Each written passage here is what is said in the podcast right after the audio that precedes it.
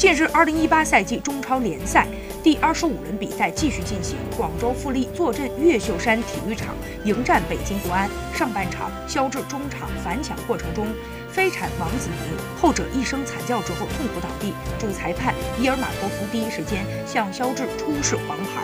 后经过观看 VAR 视频回放之后，主裁判伊尔马托夫直接掏出红牌将肖智罚下。第四十三分钟，国安快速反击，巴坎布单刀。推射破僵局，下半场比埃拉推射破门扩大比分，戈腾送乌龙大礼，最终北京国安客场三比零战胜广州富力，结束三连败，而广州富力则遭遇两连败。此役过后，北京国安十四胜六平五负积四十八分，排名第四位，而广州富力八胜五平十二负积二十九分，排名跌至第十一位。